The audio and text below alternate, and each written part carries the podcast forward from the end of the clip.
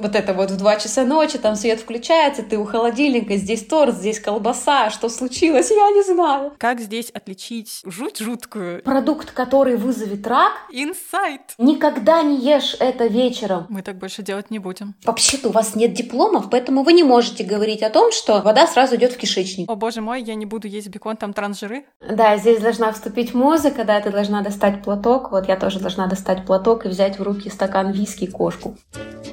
Thank you.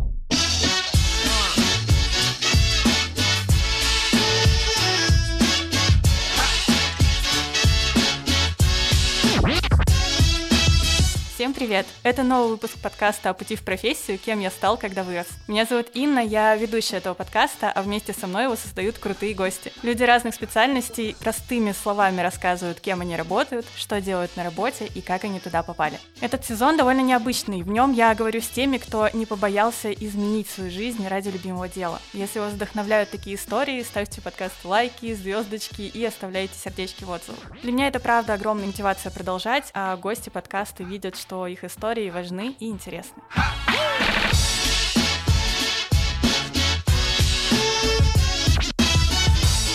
Я тут задумала сыграть в одну игру. Приготовьте руку и загибайте один палец, когда услышите что-то про себя. Первое. Вы слышали, что сельдерей и ананасы — это продукты с отрицательной калорийностью. Второе. Вы сохраняли себе схемы с диетами из пабликов типа 40 кг или всяких инстаграмов моделей. Третье. Вы пытались голодать или пробовали интервальное питание. Вы ели или пили что-то ради детокса. Тут я делаю кавычки. И пятое, вы думаете, что диетолог-нутрициолог — это человек, который заставит вас есть темный шоколад вместо молочного, потому что он полезнее, а то и вовсе курагу какую-нибудь. Если вы не загнули ни одного пальца, я вами буквально восхищена. Поверьте, вы ничего важного в жизни не пропустили. У меня вот три пальца загнуты, например. Если загнули хоть один, то сегодня вам точно будет интересно, потому что мы поговорим по профессию нутрициолога. С едой и диетами в целом, с одной стороны, все довольно просто, потому что, ну, что сложного? Берешь и ешь, ну, или не ешь. Но с другой, как будто в этой теме сосредоточилось максимальное количество как относительно безопасных мифов, так и полной дичи. Как во всем там разобраться самой и помогать разбираться другим, мы сегодня поговорим с Марго. Привет, Марго. Привет. Расскажи, пожалуйста, кем ты стала, когда выросла? Когда я выросла, я стала нутрициологом, помогающим людям вернуться на путь адекватности в питании. Потому что с таким количеством мифов это просто невозможно. Люди, которые ко мне приходят, они находятся под пластом, я бы сказала, информационного шума, и оттуда как-то надо выбираться. И, собственно, я стала проводником в мир радости, полноценной еды, шоколадок, бургеров и всего такого прочего, что во многих э, тех же самых пабликах, вот, которые ты перечислила, считается вредным. Мне 30 32 года, почти 33. Я занимаюсь нутрициологией уже 3 года. В свободное время занимаюсь спортом, изучением а, психологии. Сейчас я немножко добавляю к своей работе еще моменты психологической работы с девочками, с мальчиками, потому что это тоже очень важно. А мечтаю изучить итальянский язык, но я так полагаю, что я, у меня руки дойдут ровно тогда, когда мне кто-нибудь подарит 5-6 э, лишних часов в сутках, тогда я буду все успевать. Если у вас вдруг есть 5-6 лишних часов в сутках, вы знаете теперь, кому можно подарить. Буду Буду рада, готова заплатить, да. Но давай тогда сначала разберемся с твоей основной специальностью угу. и разберемся в терминах этой основной специальности. Первый вопрос кто такой нутрициолог и чем он отличается от диетолога, потому что мне раньше казалось, что это одно и то же, просто разными словами, и нутрициолог типа помоднее. Но сейчас я все чаще вижу именно двойное написание диетолог-нутрициолог через дефис, или просто диетолог, или просто нутрициолог. В общем, их куча, помоги, пожалуйста, разобраться.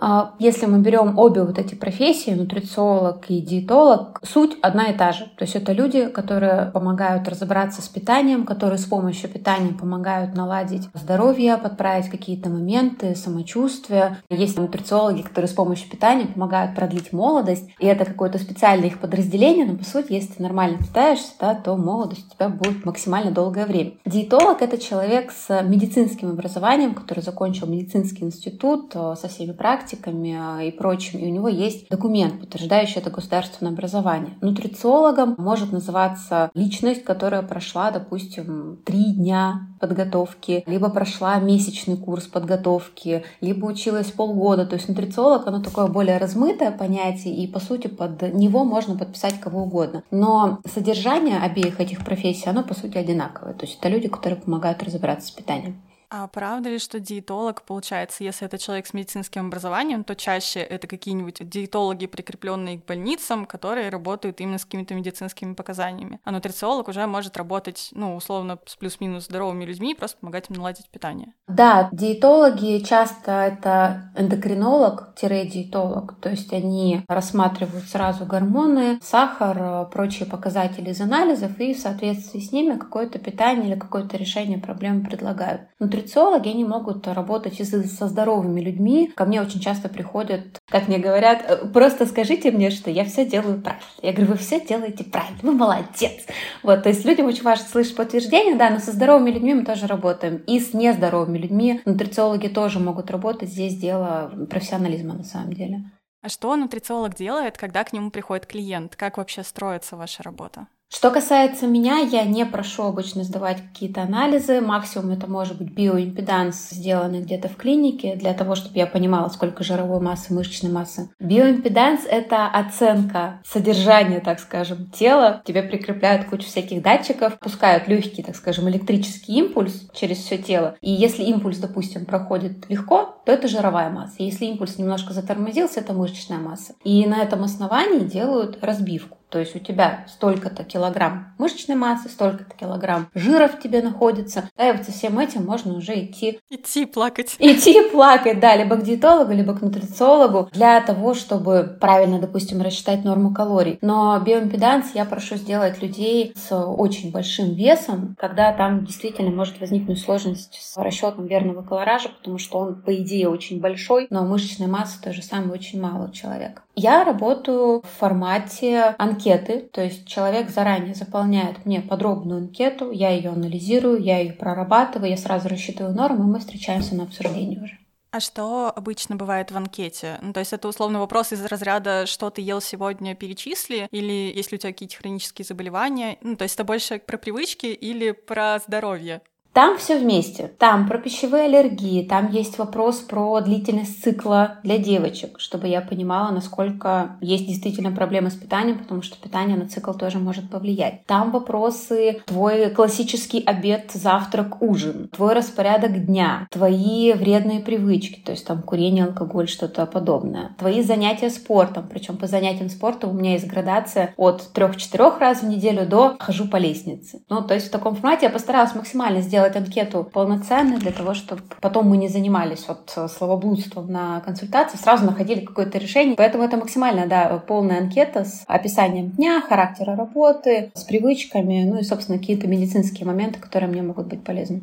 Человек записывается, с ним связывается менеджер, отправляет ему данные по консультации, да, что оно идет столько-то, оплатить нужно столько-то, столько-то, и нужно заполнить форму. Человек заполняет форму, я где-то за сутки до проведения консультации эту анкету анализирую, составляю рекомендации, там какие-то вопросы заодно записываю, которые мне хотелось бы задать. Мы встречаемся на консультации, все обсуждаем. Я отправляю шпаргалку с сжатыми, так скажем, данными с нашей консультации. Я отправляю пример рациона для человека, чтобы он посмотрел, сколько еды еды гипотетически вообще в него должно влезать, обычно это очень много. И в течение трех дней я человека сопровождаю. Какие-то затыки, по большей части мы обычно прорабатываем страхи, хотя я еще не имею образования психолога, но с этим я уже работаю вынуждена, потому что девочки иногда смотрят на свою тарелку с возгласом, что «Марго, мы тут худеем, и что вообще мы тут делаем, как бы это тарелка взрослого мужчины». Вот, то есть на отработку вот таких каких-то моментов э, мы закладываем три дня. И все, трех дней хватает для того, чтобы человек полностью усвоил информацию, полностью осознал, как ему стоит перестраивать свой день, свою жизнь, по сути, связанную с питанием, и дальше он прекрасно существует без меня. То есть у меня нет такого, что мы встречаемся на повторных консультациях и прочее. Они иногда приходят через месяц, хвастаются, во-первых, обязательно, что они там вот молодцы, а во-вторых, э, иногда они пишут, чтобы я им пересчитала норму, я делаю это уже бесплатно, то есть они худеют, норма калорийности снижается, я им делаю пересчет, они дальше дальше идут. То есть одной консультации вполне себе хватает, чтобы человек на всю жизнь изменил свои пищевые привычки, и я этим очень сильно горжусь. Ого, это действительно очень круто звучит. И получается, с учетом того, что ты где-то примерно начинаешь работать с анкетой за сутки до консультации, дня тебе хватает, чтобы подготовиться, и сама консультация, видимо, плюс-минус час. Полтора-два. Мы никогда в час не укладываемся. А сколько у тебя обычно консультаций есть, ну, допустим, в неделю? Как у тебя с графиком работы дела постоят? Слушай, у меня был период, когда я только начинала работать, я брала там, знаешь, по три консультации в день, это было пять дней в неделю. Э, было тяжело очень сильно. Сейчас я беру максимум 4-5 консультаций в неделю, потому что очень большая энергетическая отдача, слишком большая. И э, если их брать больше, я понимаю, что я не смогу полностью человеку отдать, потому что мне своего ресурса уже не будет хватать. А мне нужно обязательно дать человеку, потому что они приходят ко мне за поддержкой, за мотивацией. Я, я как пустой графин такой. Вот, поэтому э, я ограничила количество консультаций. 4-5 в неделю — это максимум сейчас.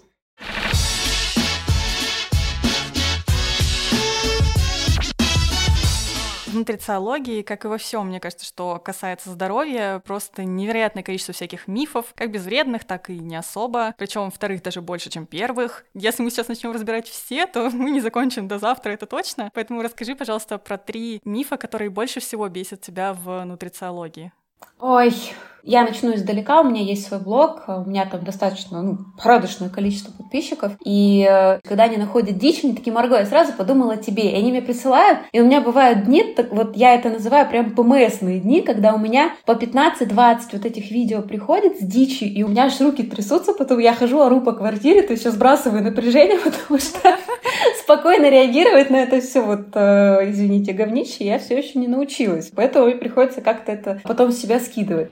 Ублюдок, мать твою, а ну иди сюда. А, очень сложно выбрать три самых любимых диких мифа. Ну, наверное, всякие детоксы. Это вот первое это ужасно безграмотно, это нацелено исключительно на получение прибыли, и это просто введение в заблуждение народа, которые все еще верят в какую-то сказку, что там какие-то тяжелые металлы можно соком и вывести, печень почистить. У меня ощущение, что люди, которые рекламируют и производят детокс-соки, они вообще не понимают, как работает организм. Вот, вот вообще никак. У них ощущение, что сок, он не в желудок и в кишечник идет, он где-то по всем органам протекает, а там попутно печень чистит от чего-то. Я не понимаю, откуда это вообще взялось, но детокс — это, наверное, первое место. Можешь немножко рассказать, почему это не угу. работает? Да, конечно, потому что печень, почки, кровеносная система, сама кровь, ткань, кровь, они сами себя прекрасно чистят. И если у нас возникает проблема с каким-то из органов, нам нужно обращаться в клинику, в больницу, потому что у нас будет ну, интоксикация организма. То есть если там почки э, перестают выполнять свою функцию, да, или печень, ну, это все прекрасно сразу видно даже по человеку. То есть он желтеет, бледнеет, зеленеет, ему однозначно нужна помощь. Соком это никак не исправит. Второе, по поводу соков, ни один продукт, попадающий к нам в организм, помимо медикаментов, он не оказывает никакого волшебного влияния на нас, потому что мы кидаем в организм сок, супер полезный, он такой, углеводы, глюкозу, классно, в мозг пойдет. У него нет такого, что, о боже, это же сок из сельдерея, огурцов, это нужно направить на детокс. В печень его. Это в печень, а вот это сок из маракуи, и ее нужно в почке. Организм так не умеет. Он видит только белки, жиры, углеводы, поэтому глупо предполагать, что какой-то продукт будет оказывать целебное действие. Поэтому идея соков, она как таковая сразу же идет у нас в бан и в мой топ самых нелюбимых мифов. Продолжим тогда двигаться по твоему топу, что там будет на втором месте? А, на втором месте, наверное, в списке запрещенных продуктов.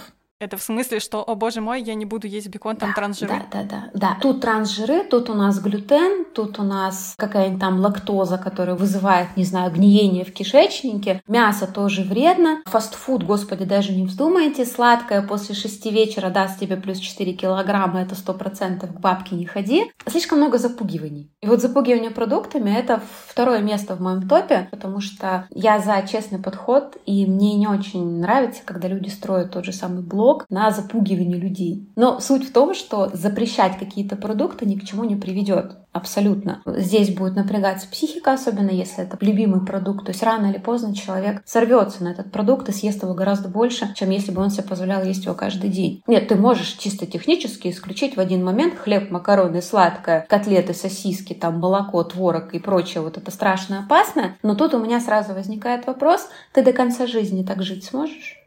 Наверное, нет. А если сможешь, то очень грустно, по крайней мере. Это очень грустно. Да, еда, она у нас с младенчества в топе радости жизни. Мы чем старше становимся, давайте будем откровенны, тем меньше радости у нас в жизни остается. Но еда, она там остается. Поэтому я не вижу смысла какие-то продукты исключать, себя лишать. И вот это вот второе а, место в топе миф про похудение, что какие-то продукты являются супервредными, опасными, токсичными для человеческого организма. Да-да-да, это я помню вот эту еще великую фразу «хочешь сладкого, съешь яблоко, не хочешь яблоко, не хочешь сладкое». Да, Блин! это вот, это оттуда же я в свое время тоже сидела на каких-то там вот этих дурацких сайтах, там 40 килограмм, про которые ты вначале сказала, и вот это про яблоко и шоколад, это в одной строчке стояло «хочешь э, есть, попей водички», вот девиз анорексички, то есть это явно не про здоровое пищевое поведение. У нас что, проблем мало, но давайте еще будем 4 часа в магазине проводить, выискивая, нет ли там чего-то страшного страшного в составе продуктов. Да уж. А третье тогда?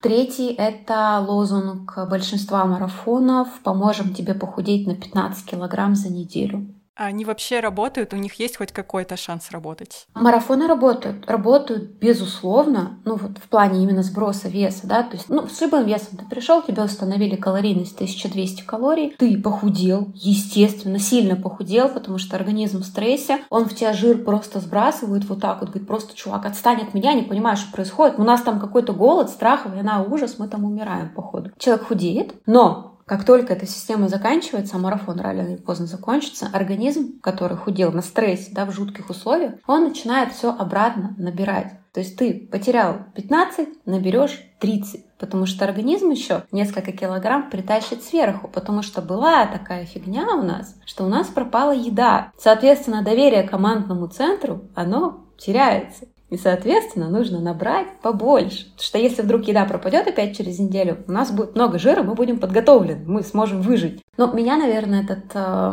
лозунг похудеть быстро там за на неделю за 15 килограмм, он меня больше э, нервирует, потому что предъявляются завышенные требования к организму и к человеку. То есть ты забил на систему питания, забил на свой организм, забил на спорт, на активность, на здоровый сон, на питьевой режим, вообще на все. Месяцами ты существовал вот в этом весе, да, обрастая дополнительным жирочком. Сейчас ты решил худеть, ты организм такой, так, вот тебе неделя, и вот ты вот все вот это вот нажранное за несколько месяцев, ты вот это сбрасываешь. Так нельзя обращаться со своим организмом и с собой, потому что, опять же, во-первых, организм будет на стрессе, во-вторых, ты похудеешь, ты снова поправишься, а виноват кто будет? Не марафон, виноват будешь ты для себя. И у человека здорово падает самооценка, и он потом вообще уже не верит, что он когда-нибудь похудеет. Потому что марафон же классный был, все же худеют. Там же вот фото до-после, тысячи этих фотографий, у всех же получилось. А я вот такой вот э, со слабой волей. Слабой волей, да. Мне очень часто пишут, что ну вот там проходили марафоны, у меня там плохая воля, и вообще я вся такая вот никакая. А оказывается, девочка там полгода сидела на 1500 при своей норме там в 2000 калорий, к примеру, то есть очень сильно заниженная норма была. Сорвалась несколько раз, и все закончилось психотерапией, потому что человек решил, что это в нем проблема.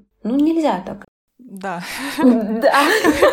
Я просто сейчас как раз вспоминаю все, на что я натыкалась. И марафоны, и какие-то бешеные сушки, и бешеные баранки. И ты думаешь, блин, я работаю в офисе. Если ко мне в офисе придут какие-то люди, дадут мне какую-то задачу и говорят, ну, когда-нибудь там через полгода ее сделаешь. А на следующий день придут и скажут, ну все, у тебя неделя, угу. как бы вот делай, что хочешь, но ты угу. должен ее закончить. А задача занимает год работы. Ну, ты будешь ненавидеть такого начальника, естественно. Конечно, конечно. ну вот. Почему-то с телом так не работает. У нас ни с собой, ни с телом так не работает, да, почему-то. А как нутрициологи, кстати, вообще работают с такими мифами? Сложно ли вообще переубедить людей, которые приходят и говорят, что вот у меня там слабая воля, или я уверен, что у меня непереносимость лактозы, хотя нет, например, медицинских подтверждений? Или сейчас уже осведомленность выше, и все приходят уже достаточно готовые воспринимать информацию? А сейчас осведомленность, я бы не сказала, что выше. у нас как повелось, кто громче кричит, тот и прав. И вот эти заголовки «Продукт, который убьет вашего ребенка»,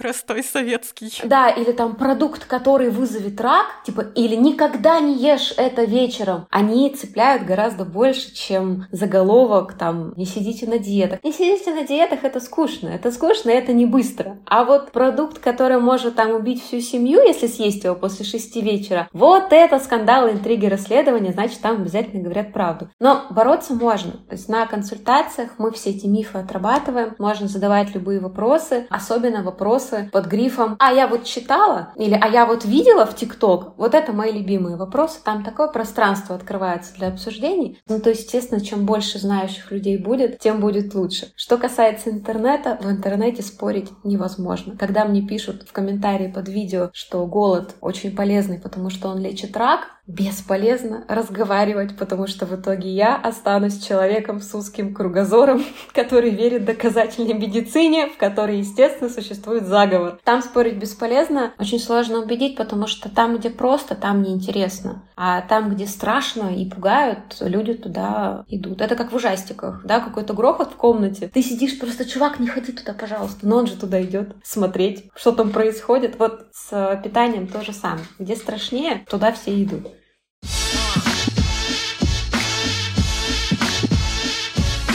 Сейчас немножко поговорим о том, как ты вообще пришла в эту профессию, потому что мне кажется, что на нутрициологов вообще не так давно стали учить. Расскажи, пожалуйста, почему ты выбрала нутрициологию, во-первых, и во-вторых, как ты в нее пришла, как ты в нее попала? Угу. Сейчас будет такая грустная история. Здесь должна музычка такая.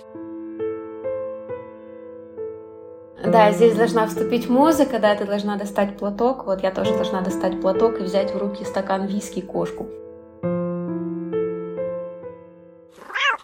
В нутрициологию я пришла в 2019 году, так как с 2018 я проходила лечение от расстройства пищевого поведения. У меня была нервная булимия с 2007 по 2018, получается. И я пришла психотерапевту, мы лечились, я вышла в ремиссию. Ремиссия была такая достаточно неустойчивая, я как раз переехала в Питер, и мой молодой человек, потрясающий, во-первых, он помогал мне выходить в ремиссию, он заказывал какую-то картошку фри, какую-то пиццу, то есть продукты, которых я жутко боялась. И как-то вот потихонечку там меня угощал, чтобы я, ну, как бы мне проще было, потому что я, когда вышла, я питалась только рисом и куриной грудкой, мне было страшно что-то есть. Я боялась, что вот как в роликах, что я сейчас съем конфету вечером, у меня будет плюс 4 килограмма. И в паре тот же самый, который помогал мне выходить в ремиссию, он начал мне подсовывать всякие видео научных сообществ о витаминах, о белках, о жирах, об углеводах. И я это все смотрела, потом я пошла учиться. И, собственно, учиться я сначала пошла для себя, то есть я купила самый какой-то дешевый курс, просто чтобы разобраться, что такое белки, жиры, углеводы, и что есть на самом деле не страшно. То есть я начала с лечения самой себя. А я и на НЛ пересидела, и на соках посидела. И сладкое-то я исключала, и вегетарианство-то я переходила, не знаю, на какой ляд мне последнее было нужно вообще. Ну вот как-то так получилось. И я села с этим списком диет у меня в голове и думаю, так ничего ж не работает.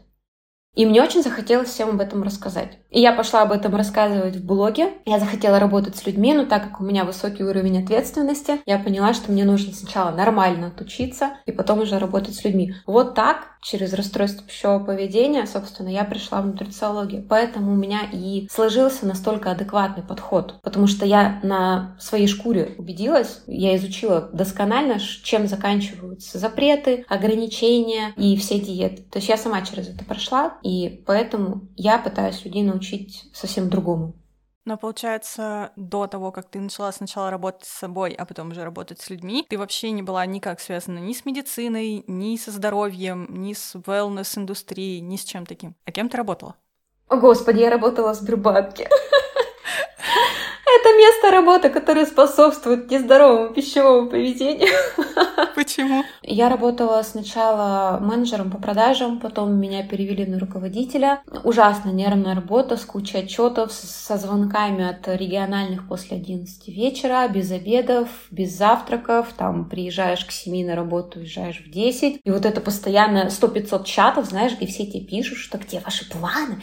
Это было невозможно. Вот там как раз я со Сбербанка вышла в максимальном своем весе 85 килограмм, потому что я на стрессе просто жрала как не в себя. Я ну, пила очень много алкоголя, давайте будем откровенны, на тот период, потому что по-другому вывести я не могла. И я ушла со Сбербанка, мне очень повезло, я сломала руку вот это везение. Я сломала руку, и это, кстати, был сигнал о том, что мне пора худеть, потому что я упала на руку на сноуборде на учебной трассе и просто сломала своим весом руку. Я такая, м-м, наверное, тот самый момент. А на работе меня сняли с должности, пока я была на больничном со сломанной рукой, и предложили перевестись там чуть ли не в консультанты у банкомата стоять с руководителя на консультанты. То есть там карьерный скачок вниз просто катастрофический. Ну и я обиделась и сказала, ну идите тогда нафиг, как бы я без вас всех обойдусь. И вот так вот мне повезло уволиться со Сбербанка. Да, а можешь вспомнить момент, когда ты вот точно решила, что все, это моя профессия, я бросаю всю свою прошлую жизнь и не ищу больше никакой работы, а вот хочу работать именно нутрициологом? Здесь опять история с моим молодым человеком. Я не знаю, где я его нашла, честное слово. Мы давно с ним знакомы, а тут мы что-то встретились в Челябинске, в моем родном городе. Я как раз сидела без работы, и он мне просто предложил переехать в Питер. Вот все бросай здесь и переезжай. И я, несмотря на то, что я вообще человек такой достаточно осторожный, боязливый, и мне очень сложно что-то менять, я такой, окей, я просто собрала чемоданы. Он приехал на машине и, как рыцарь на белом коне, забрал меня в Санкт-Петербург жить. Естественно, что пока я осваивалась, я пыталась судорожно чем-то заняться. Ну, то есть я вот как раз училась одни курсы, потом, когда я поняла, что я хочу этим заниматься, вторые курсы нутрициологии, уже такие более серьезные. И я даже в это время, пока я училась, я пыталась найти какую-нибудь работу офисную. Ну вот из того, что мне понятно, то есть я работала в Сбербанке, естественно, что я как бы офисную работу знаю. Я пыталась выйти на работу, я даже выходила куда-то на работу на целый месяц, а не вывезла учебу, работу и вторую работу вместе, и молодой человек мне постоянно говорил, не надо искать работу, найди себя,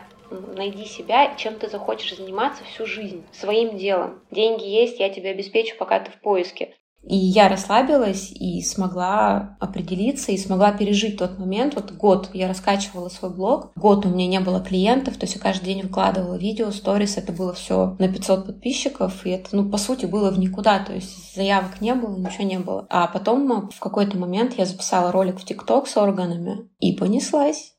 А где сейчас вообще учат на нутрициологов? Я знаю, что есть куча разных курсов, и как здесь отличить жуть жуткую и нормальное, адекватное обучение? Есть ли какие-то проверенные среди нутрициологов курсы, которым точно можно доверять? А, сложилась интересная ситуация. Я сама нашла свои курсы на YouTube. Лука бесит э, канал. Есть такой, где он разных специалистов из разных сфер спрашивает, что их бесит. И к нему на, в гости пришла девушка, диетолог Екатерина Толстикова. И я такая, о, блин, она прям адекватная. И я нашла ее в соцсети, у нее был свой курс обучающий, я вот к ней записалась. А сейчас э, там, к сожалению, абитуриенты из Российской Федерации не принимаются на учебу. Поэтому я не знаю даже, где сейчас можно можно найти нормальное, адекватное обучение. Спрашивали меня несколько раз, как вообще их идентифицировать. Норм, не норм, там желтые, красные, зеленые флаги. Я бы на самом деле смотрела на содержание курса. То есть, если там есть что-то по поводу очищения организма, программы детокса, низкоуглеводные диеты, принципы формирования, вот это сразу нет. То есть нужна базовая физиология человеческого тела и какая-то базовая биохимия с белками, жирами, углеводами и витаминами. Поэтому, честно, вот сейчас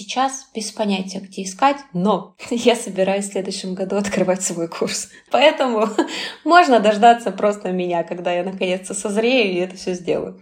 Ну, это как один из способов. Кстати, про другой еще способ. Кажется, что люди, которые работают так или иначе, прямо или косвенно с твоим здоровьем, обязаны иметь медицинское образование. Угу. Что психолог должен быть с медицинским образованием, нутрициолог должен быть с медицинским образованием, диетолог мы и так уже выяснили, что это человек, который отучился в медицинском вузе. Угу. Насколько вообще стоит залезать вот в эту невероятную кроличью нору медицинских вузов, чтобы потом работать с людьми в области нутриции нутрициологии. Это обязательно или это не обязательно, но полезно, или это может вообще ничего не дать? Это... Отвечу на твой вопрос. Это может быть полезно, это может быть не полезно, это может вообще ничего не дать. Да, спасибо, до свидания, на вопрос ответила. Я объясню, почему я, когда начинала работать, мне постоянно тыкали в нос тем, что вообще-то у вас нет дипломов, поэтому вы не можете говорить о том, что вода сразу идет в кишечник и ничего не смешивается. У вас нет диплома, нет диплома, ну вот вы не можете об этом говорить. При этом я работаю с девочками, которым эндокринологи, люди с медицинским образованием, назначали препараты для диабетиков для того, чтобы они имели похудительный, так скажем, эффект. При этом у человека не было даже там 100 килограмм. То есть девочка весит 70, она пришла к эндокринологу, да, такая, вот тебе укол. У тебя от них будет аппетит снижаться. Или там у тебя жиры от них не будут усваиваться. То есть эндокринологи сами иногда назначают препараты совершенно на ровном месте. И у меня волосы дыбом встают, а потом, естественно, девочка приходит со сбитым метаболизмом, и нам приходится ее оттуда обратно вытаскивать. Поэтому можно быть адекватным без образования, а можно быть неадекватным с образованием. Это вообще не показатель абсолютно.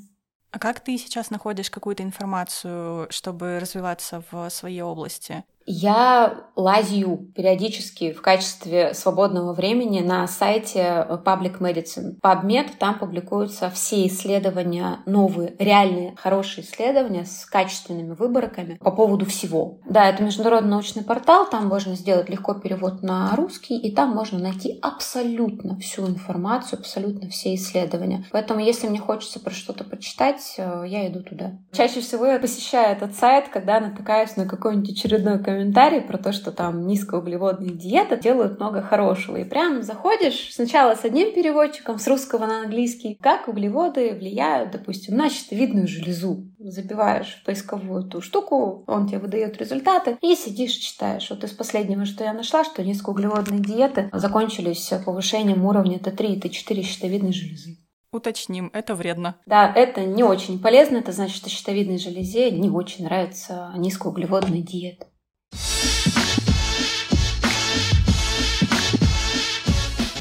Хорошо, раз уж мы говорим о подготовке специалистов, то у меня есть еще такой довольно каверзный вопрос. Если я вообще не разбираюсь в этой теме и хочу обратиться к специалисту, ну, за какой-то помощью, с каким-то запросом, Угу. мне же важно понять, что этот специалист будет адекватным. Можешь, пожалуйста, назвать три красных флага, на которые стоит обратить внимание при выборе своего нутрициолога?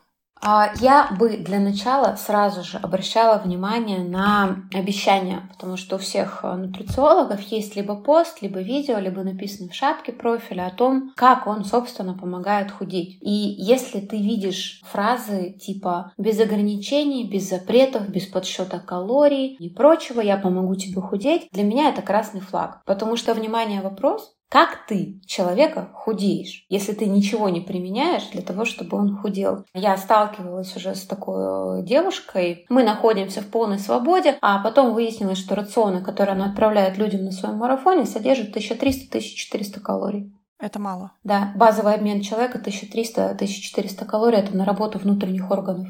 А какая тогда, ну, типа средняя норма, если так можно сказать? Ну, у, у всех по-разному. У девочек это от э, 1500, ну это если прям маленькая девочка, но очень худенькая, и ничего не делает, никакой активности у нее нет, до, знаешь ли, 2400. У меня на 2400 я недавно считала рацион девочки на грудном вскармливании. Там много надо еды, очень. Поэтому, когда человек говорит, что ты похудеешь, и тебе при этом делать вообще ничего не надо, я бы напряглась.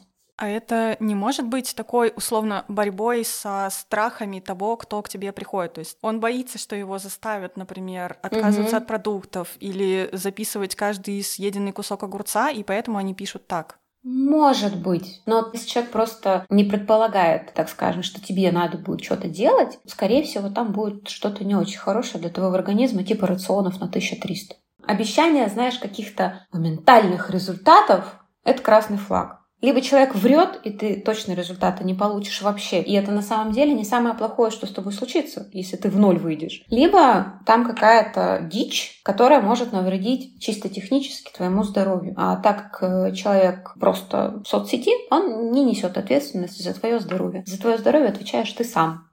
Хорошо, а тогда есть ли какие-нибудь зеленые флаги, не знаю, дипломы, позиции, которые вот могут гарантировать адекватность специалиста?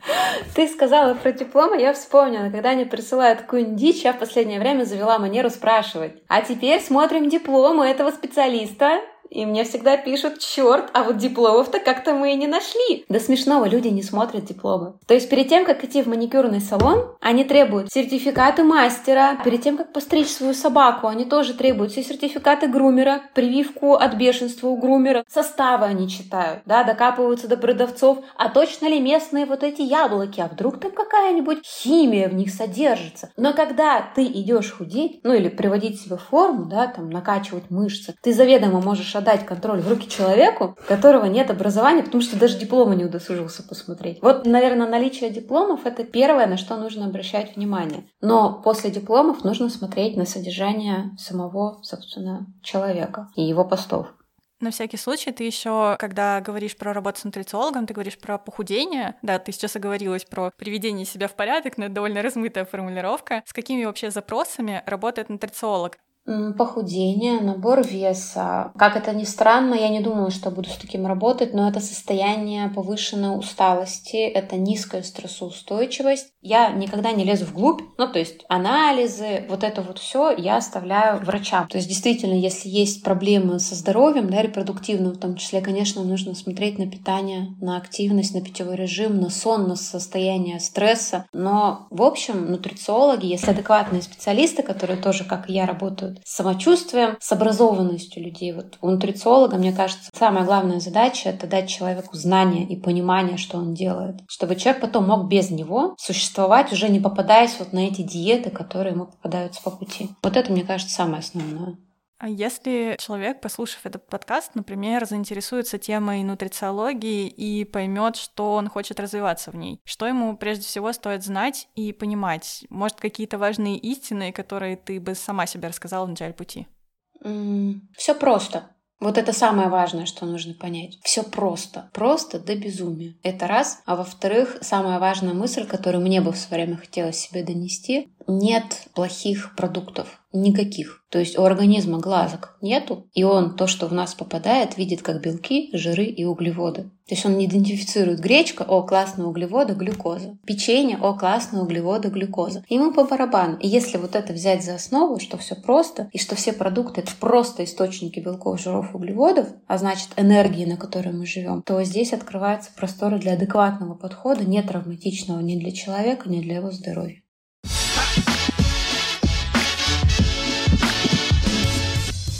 Тогда немного сменим тему. Я не могу не упомянуть, что у тебя очень клевый блог в Инстаграме. Я на него наткнулась случайно в ленте, и меня сразу покорили ролики с взаимоотношениями органов. Супер рациональный желудок, интеллигентная печень, манипулятивная такая немножко психика. Ну и мой любимчик мозг, конечно. Мозг!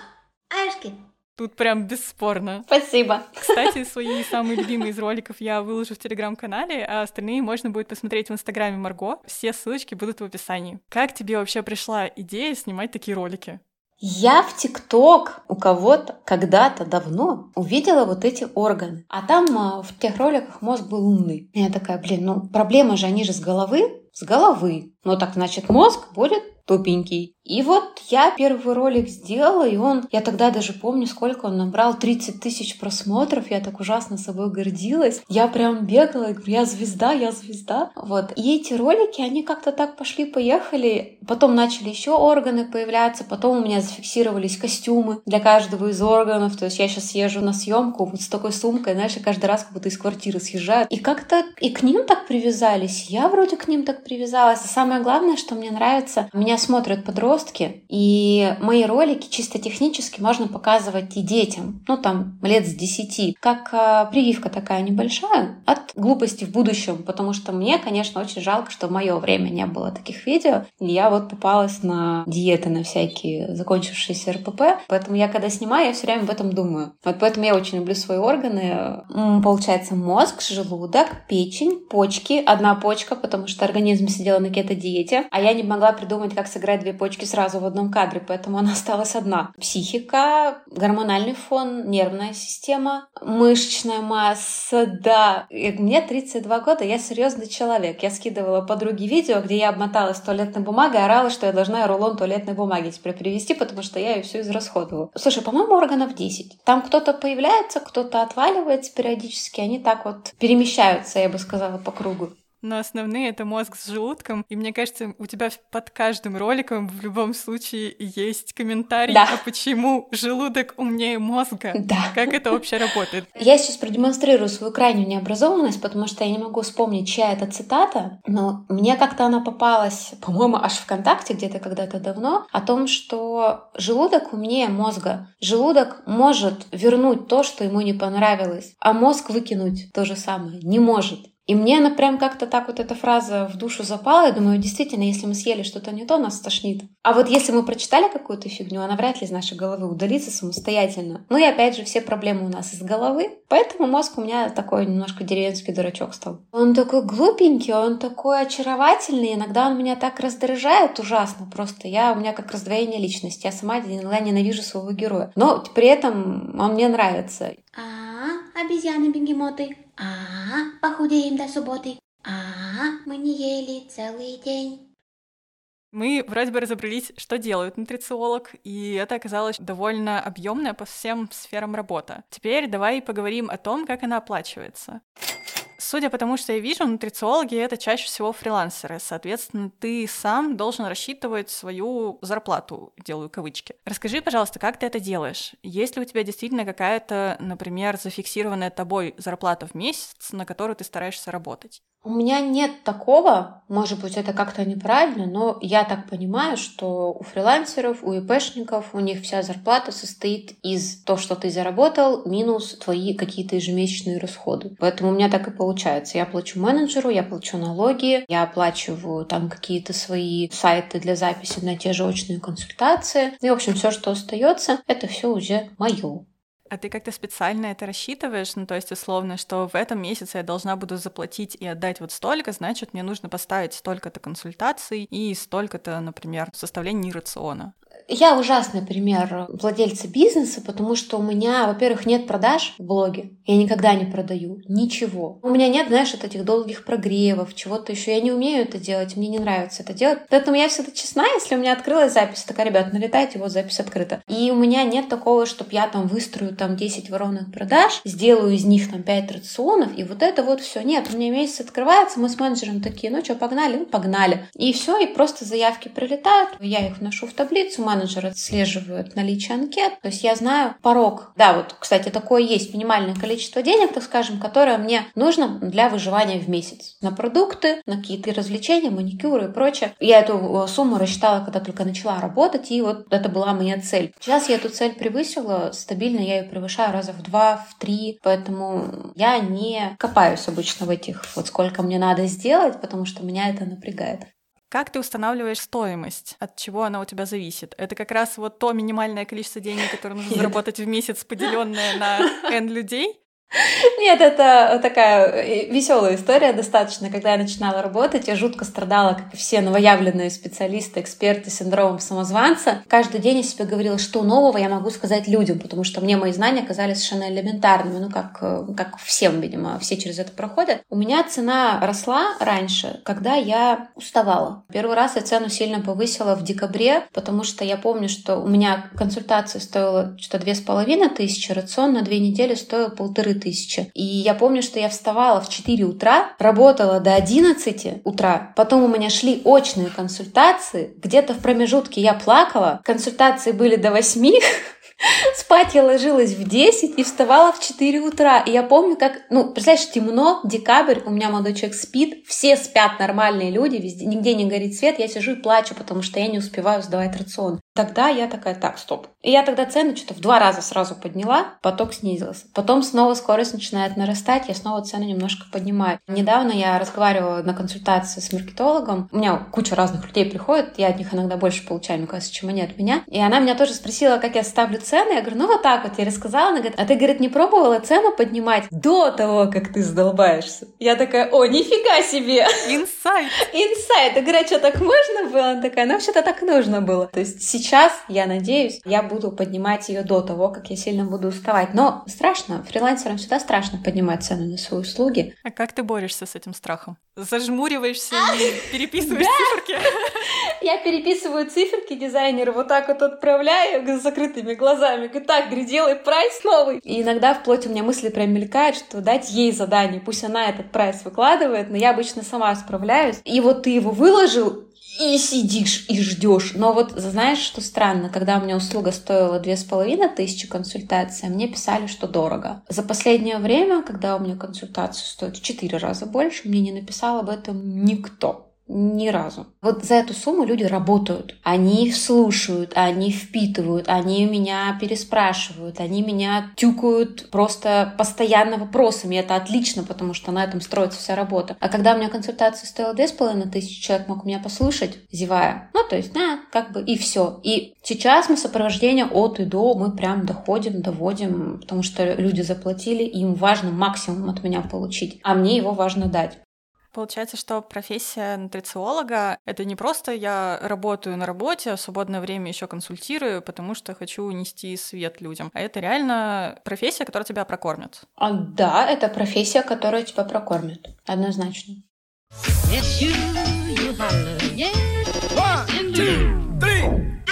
А тем временем мы подошли к моей любимой рубрике «Баечки».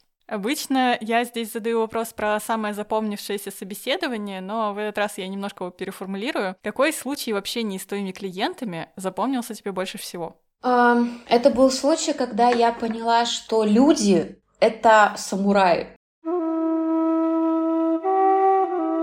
Знаешь, поговорка у самурая нет цели, есть только путь. У меня был совершенно очаровательный дядечка, больше года, наверное, назад на консультации. У него, ну, такой порядочный вес, это взрослый мужчина, больше 110 килограмм на тот момент было. И мы с ним общаемся, а я ему рассчитала, у него норма, знаешь, там 2700 калорий. Это очень много еды. Если в бургерах, то это раз, два, три, четыре, где-то 5 бургеров больших за день, да. И еще плюс печенька сверху. То есть это макароны с мясом, да, это просто катастрофическое количество. То есть это очень много еды. И мы с ним общаемся, а у него что-то вес встал, и он как-то расстроенный такой, он вроде все делает. Я говорю, а какая у вас сейчас норма? Он стоит, говорит, 1200. Я говорю, сколько? Он такой, 1200. Базовый обмен у девушки 1300, то есть ему не хватает там ни на что. Я говорю, и, и вы как? Он такой, нормально. И я вот с этим нормально, и я поняла, что все люди, вот они нормально. Особенно мужчины почему-то этим отличаются. То есть девочки эмоционально более, ну, такие нежные, им тяжелее все равно вот э, в резких ограничениях. А мужчины, вот они как самураи, им нормально. Вот они поставили цель, они без еды, без воды, с тренировками по 7 раз в неделю, знаешь, они идут. Вот нормально. А, мы подняли ему калорийность очень сильно, мы вернули ему сало в рацион, он был так рад. А, и вес, да, начал снижаться, ну вот до момента, пока мы с ним потерялись, э, к сожалению.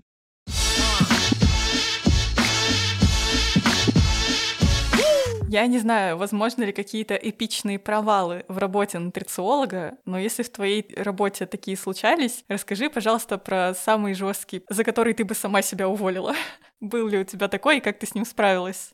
Слушай, ты у меня поднимаешь такие воспоминания сейчас, а я ж потом в депрессию производственную впаду. Виски и кошка.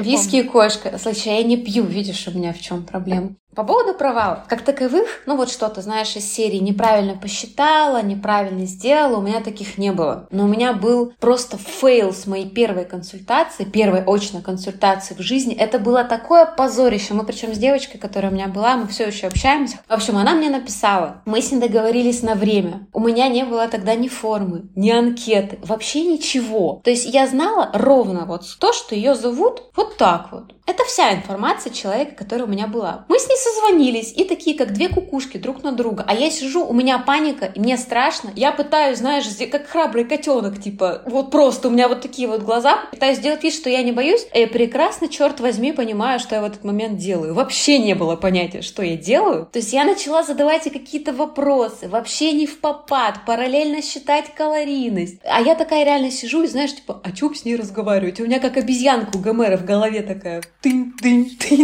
То есть это просто, это было такое позорище. Я бы реально, я бы себя, наверное, уволила. После этого на следующий день у меня появилась анкета для очных консультаций. Причем девушке я помогла, в общем и целом, разобраться, но я помню вот этот судорожный момент. Я даже помню, что я сидела на балконе, у меня тут ноутбук, руки под столом, и я вот так вот просто руки свои сминала, как, как два каких-то бумажных шарика, потому что я настолько волновалась. Я очень долго причем сидела, думала, вместо того, чтобы анкету сделать, потому что я думала, сидела, о чем мы будем разговаривать, даже себе что-то записывала. И вот как бы я как это по-русски называется, на первой консультации на своей дала петуха. Вот. Чаще всего я просто сама, знаешь, разбегаюсь головой об стену, бьюсь и такая, так, ага, так делать не надо было. А тут с консультацией была неловкость в том, что я другого человека за его деньги втянула вот в это свое, и мы вместе разбежались, и вот об стену головой ударились. Ну, вроде там все ок закончилось, так что это да.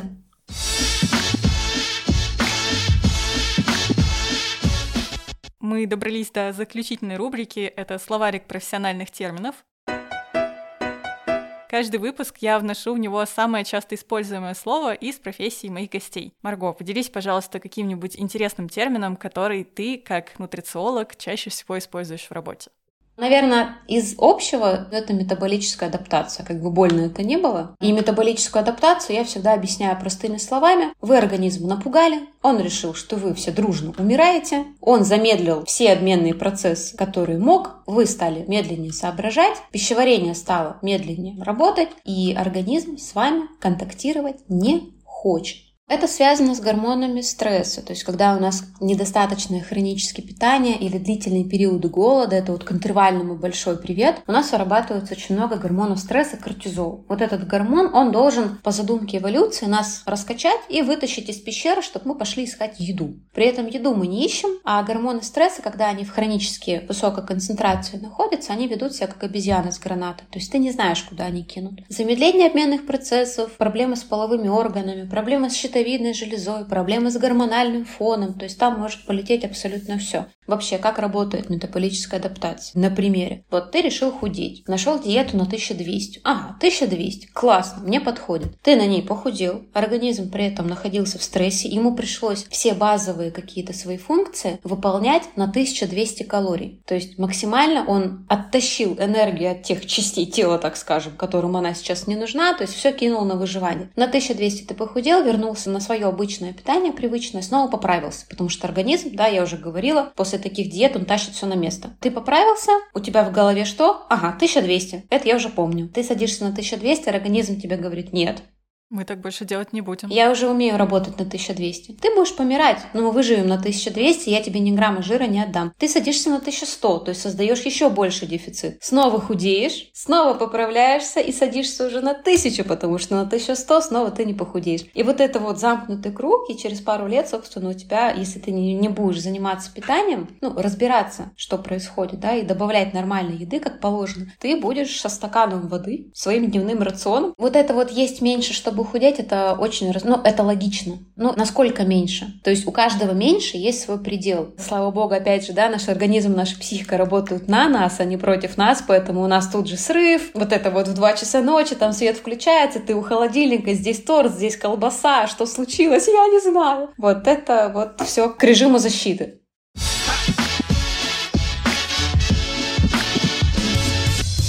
Очень круто, что сейчас вокруг появляется все больше квалифицированных специалистов, а еще круче, что можно узнать, как таким специалистом стать и чем они на самом деле занимаются. Мне кажется, этот выпуск получился даже более полезным, чем брокколи и сельдерей. Марго, спасибо тебе большое.